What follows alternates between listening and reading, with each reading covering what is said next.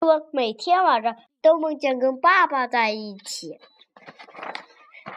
一天晚上，他又开始想爸爸啊。妈妈安慰他说：“我们给爸爸写信吧。”迪翁说：“爸爸回家吃饭吧。”迪翁就打电话，嗯，妈妈说接通一次电话，嗯，要三天，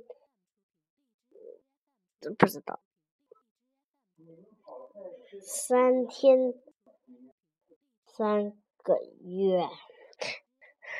妈妈说：“我给爸爸打电话吧，这个是星际长途的，接通一次电话，很快也要三天三夜，怎么办呢？”他咚咚咚爬上阳台，他的家就住在顶处，他的他就他大声喊，就说：“爸爸，回家吃饭吧！”爸爸就外星城。外外星球里工作，他已经有一年没回家了，好想家呀！